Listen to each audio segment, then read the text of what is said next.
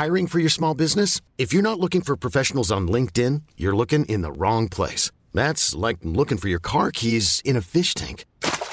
LinkedIn helps you hire professionals you can't find anywhere else, even those who aren't actively searching for a new job but might be open to the perfect role. In a given month, over 70% of LinkedIn users don't even visit other leading job sites. So start looking in the right place. With LinkedIn, you can hire professionals like a professional. Post your free job on linkedin.com slash achieve today. Le discours d'Emmanuel Macron ou encore de violents affrontements au Soudan qui inquiètent les pays du monde entier. Salut c'est Hugo, j'espère que vous allez bien. C'est donc euh, les deux sujets à la une des actus du jour aujourd'hui. Commençons donc euh, rapidement avec le discours d'Emmanuel Macron, un discours qui a duré 15 euh, minutes et qui a été diffusé ce lundi à 20h. Alors disons-le tout de suite, pas d'annonce majeure du tout, pas de retrait non plus de la réforme des retraites ou quoi que ce soit. C'était plutôt l'occasion de donner le cap sur la suite de son mandat et notamment sur les 100 prochains jours. Alors évidemment, il a commencé avec euh, un mot sur la réforme des retraites. Il a admis, je cite, des colères et un consensus qui n'a pu être trouvé, mais il juge tout de même la réforme nécessaire. Il ne va donc pas la retirer. Il a également exprimé des regrets sur le fait qu'il n'y ait pas de consensus sur la réforme et peut-être pour tenter euh, d'apaiser, mais il a aussi admis que, euh, je cite, l'immense majorité des manifestants s'était exprimée dans le calme. Ensuite, il a réitéré son appel à dialoguer avec les syndicats en les invitant notamment dès demain matin à l'Elysée. Une invitation qui a déjà été acceptée par les organisations qui représentent les patrons, mais qui n'a pas été acceptée donc par les syndicats de salariés, CFDT, CGT, etc. Les syndicats ont refusé un tel rendez-vous avant la manifestation du 1er mai. Une manifestation qui pourrait être importante dans quelques jours, puisque c'est un jour férié déjà, mais aussi parce que c'est la fête du travail. Enfin, dernière chose sur la réforme des retraites, Emmanuel Macron a déclaré qu'elle commencera à s'appliquer à l'automne, sans donner de date précise. On verra donc euh, ce qu'il en est. Ça, c'est donc pour la première partie de son discours. Et suite à ça, eh bien, le président français a défini trois chantiers prioritaires, je cite, pour renouer avec les Français. Il évoque le travail, il évoque ce qu'il appelle l'ordre républicain, et enfin, il évoque les progrès pour mieux vivre. Alors, je vais pas rentrer dans les détails de tout ce qu'il a pu euh, évoquer, mais il a notamment euh, annoncé vouloir engager une grande réforme des lycées professionnels. Donc, on en reparlera dans les prochains jours sur la chaîne. Par ailleurs, il a également prévu je cite, des annonces fortes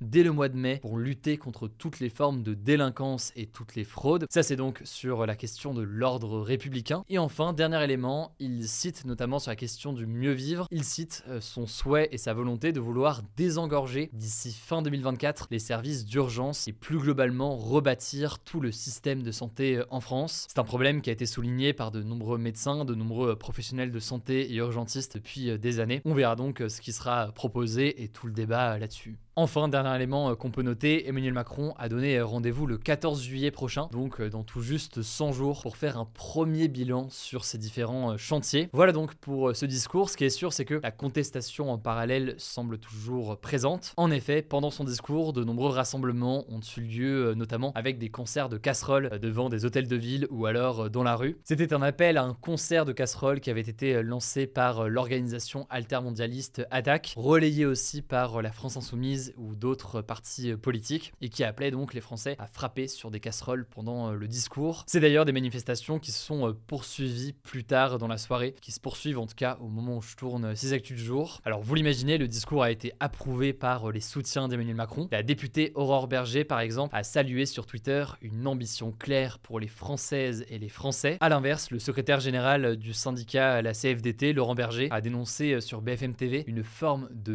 dans l'intervention d'Emmanuel Macron. Des politiques de l'opposition ont aussi euh, réagi. On peut citer le leader de la France Insoumise, Jean-Luc Mélenchon, qui a qualifié Emmanuel Macron de président complètement hors de la réalité. Et de son côté, la présidente du Rassemblement national à l'Assemblée nationale, Marine Le Pen, l'a jugé, je cite, coincé dans un monde parallèle. Bref, l'intersyndicale, donc l'ensemble des syndicats, ont appelé à un 1er mai massif et à un raz-de-marée populaire et historique. On verra donc à quoi ressembleront euh, les manifestations aussi d'ici dans les prochains jours. En tout cas, merci à ceux qui ont suivi ce discours d'Emmanuel Macron en direct sur ma chaîne YouTube. J'ai essayé de vous résumer tout ça en parallèle. J'espère que ça vous aura plu. Abonnez-vous, je ne pas encore le cas, pour ne pas louper ça. Et on passe tout de suite au second sujet.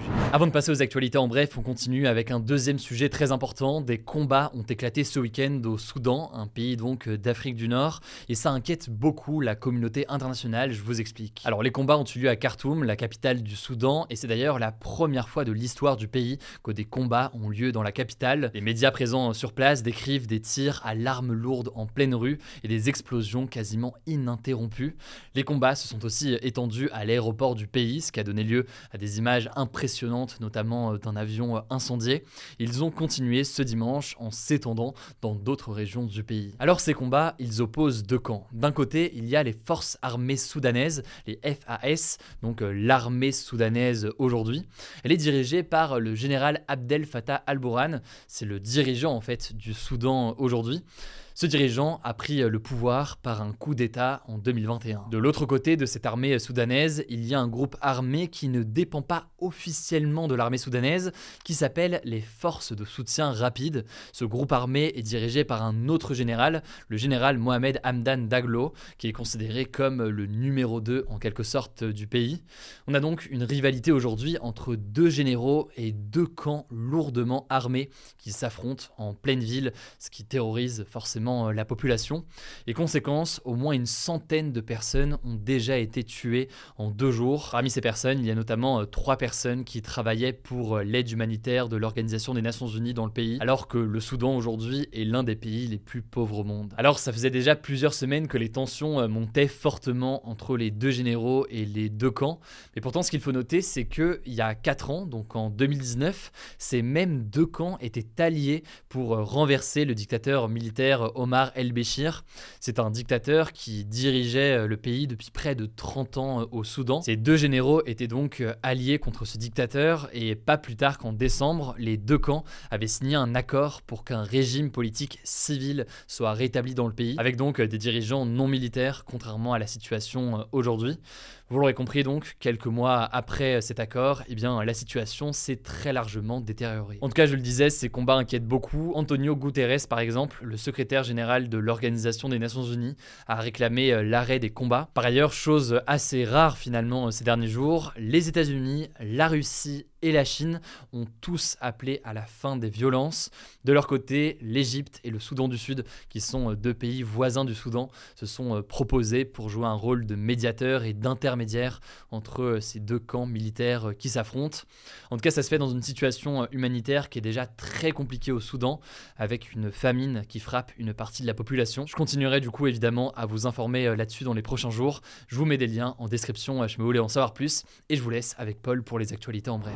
Merci Hugo et salut tout le monde. On commence avec une première actu sur la politique en France. Marine Le Pen a estimé ce week-end dans une interview être, je cite, la candidate naturelle du Rassemblement national pour la présidentielle de 2027. Alors on peut se dire que c'est pas vraiment une surprise. Jordan Bardella, le président du Rassemblement national, avait déjà jugé il y a quelques mois sa candidature évidente. Mais en fait, c'est la première fois que Marine Le Pen s'exprime aussi clairement sur le sujet, alors que l'an dernier, dans la foulée de la présidentielle de 2022, elle avait exprimé une position plutôt contraire. Écoutez. A priori, je ne serai pas candidate, sauf circonstances exceptionnelles. Et en tout cas, ces derniers jours, Plusieurs sondages donnent Marine Le Pen arrivant en tête du premier tour de la présidentielle 2027 si elle avait lieu aujourd'hui, quels que soient les autres candidats, notamment une enquête de l'Institut de sondage IFOP pour le Figaro Magazine. Deuxième actu, après un feuilleton judiciaire de 14 ans, le verdict du procès du crash Rio-Paris a été rendu ce lundi. En fait, le 1er juillet 2009, un vol Air France qui reliait Paris à Rio au Brésil s'était crashé en pleine nuit dans l'océan Atlantique après 3h30 de vol, ce qui avait entraîné la mort des 228 personnes à bord, et cela en raison en fait d'une défaillance des sondes Pitot, des sondes qui mesuraient l'altitude de l'avion. Depuis 14 ans, donc, les familles des victimes accusaient Airbus, le fabricant de l'avion,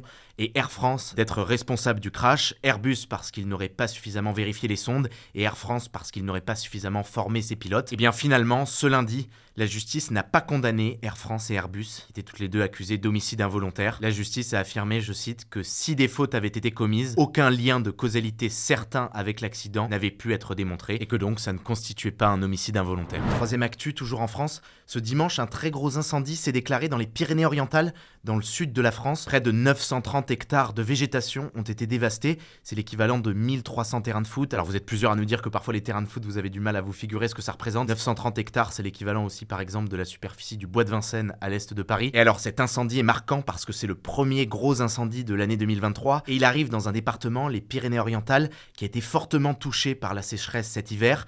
Une sécheresse qui a rendu du coup l'environnement particulièrement favorable à la propagation d'incendies. Et ce que ça fait craindre, du coup, eh bien c'est un grand nombre d'incendies pour cet été, parce qu'habituellement, ce genre de gros incendies, ça se produit surtout à partir du mois de juin et non pas à partir du mois d'avril. Quatrième info, c'est à l'international cette fois, les pays du G7 se sont engagés ce week-end à, je cite, accélérer leur sortie des énergies fossiles, donc du pétrole, du gaz et du charbon, alors que les ministres de l'énergie et de l'environnement de ces pays étaient réunis au Japon. Alors le G7, ça regroupe six pays occidentaux, dont la France et les États-Unis, plus le Japon. Bref, c'est donc un engagement volontariste en faveur du climat, parce que selon le GIEC, il faut absolument réduire notre consommation d'énergie fossile. Ceci étant, il faut fortement nuancer cet engagement du G7. Déjà parce que les pays du G7 n'ont pas donné de date précise pour cette sortie des énergies fossiles, notamment pas de date précise pour la sortie du charbon, l'énergie la plus polluante, alors que certains pays, comme le Royaume-Uni et le Canada, voulaient s'engager à une sortie totale du charbon en 2030. Ils étaient soutenus aussi par la France, mais les États-Unis et le Japon se sont notamment opposés à cela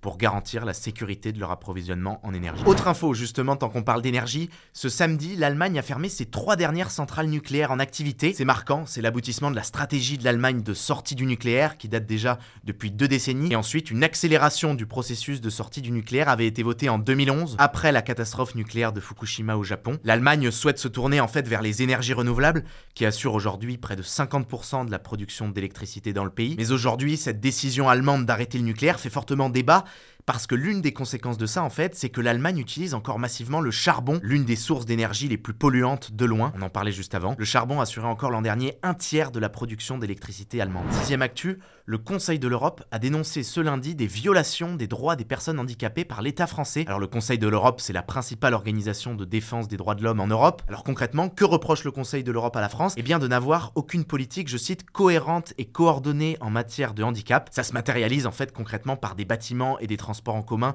encore dans certains cas inaccessibles par les personnes handicapées, par aussi des difficultés dans la scolarisation des enfants en situation de handicap, ou encore dans un accès aux soins et aux aides financières jugées encore insuffisantes pour les personnes handicapées. En tout cas, suite à cette décision du Conseil de l'Europe, le ministère délégué aux personnes handicapées a affirmé ce lundi que cette décision ferait l'objet, je cite, d'une lecture attentive. Allez, on termine avec une dernière actu plus insolite. Une athlète espagnole a passé un an et demi sous terre dans une grotte à 70 mètres de profondeur, sans aucun contact avec l'extérieur ni notion du temps. Elle s'appelle Béatrice Flamini et elle vient de remonter à la surface. L'objectif de cette expérience, en fait, c'était d'évaluer l'impact physique et mental d'un isolement total et d'une perte de repères comme ça totale pendant une si longue durée. Il faut bien se rendre compte, elle n'avait ni téléphone, ni montre, ni ordinateur. Alors elle avait cependant des livres pour s'occuper et une lumière artificielle, mais donc pas de lumière du jour. Et alors, aussi surprenant que ça puisse paraître, elle a expliqué que cette expérience avait été pour elle, je cite, excellente et incomparable. Voilà, c'est la fin de ce résumé de l'actualité du jour. Évidemment, pensez à vous abonner pour ne pas rater le suivant, quelle que soit d'ailleurs l'application que vous utilisez euh, pour m'écouter. Rendez-vous aussi sur YouTube ou encore sur Instagram pour d'autres contenus d'actualité exclusifs. Vous le savez, le nom des comptes, c'est Hugo Décrypte. Écoutez, je crois que j'ai tout dit. Prenez soin de vous et on se dit à très vite. Even on a budget, quality is non-negotiable. That's why Quince is the place to score high-end essentials at 50 to 80% less than similar brands. Get your hands on buttery soft cashmere sweaters from just 60 bucks, Italian leather jackets, and so much more. And the best part about Quince, they exclusively partner with factories committed to safe, ethical, and responsible manufacturing. Elevate your style without the elevated price tag with Quince. Go to quince.com slash upgrade for free shipping and 365-day returns.